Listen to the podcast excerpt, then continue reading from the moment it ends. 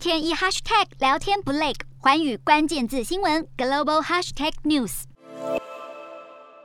中国近日传出有七名司机违反风控管制，从上海搭乘非法营运车辆进入浙江省的嘉善县。当局已经展开调查，要以妨害传染病防治法对七人作出处分。然而，上海疫情有如此严峻，让居民不惜违法也要逃离当地吗？上海在二号新增五千六百六十九例确诊，部分区域其实已经松绑管制。上海继续维持分区差异化管控，对于还没达成清零的中心城区，居民只能在社区范围内每户一人每周两次的出门采购必需品。但是已经基本清零的地区。民众要采买时就能自由外出，然而管制松绑的不够宽，上海部分区域还不准机动车驾驶上路。为了一次买足齐全物资，有民众挑着古早味的扁担出门购物，马路上也出现不少自行车或三轮车。至于中国首都北京，在二号新增六十二例，北京当局最新宣布，接下来三天，北京市有十二个行政区要连续做三轮核酸检测。北京在关闭娱乐场所后，也接着暂停开放故宫和鸟巢等大型展厅和体育馆，图书馆和美术馆等也在关闭范围内。政府还宣布。从三号开始，北京市的核酸检测将会调降价格，从大约一百一十元台币降到约八十八块台币，希望借此加速全民检测行动。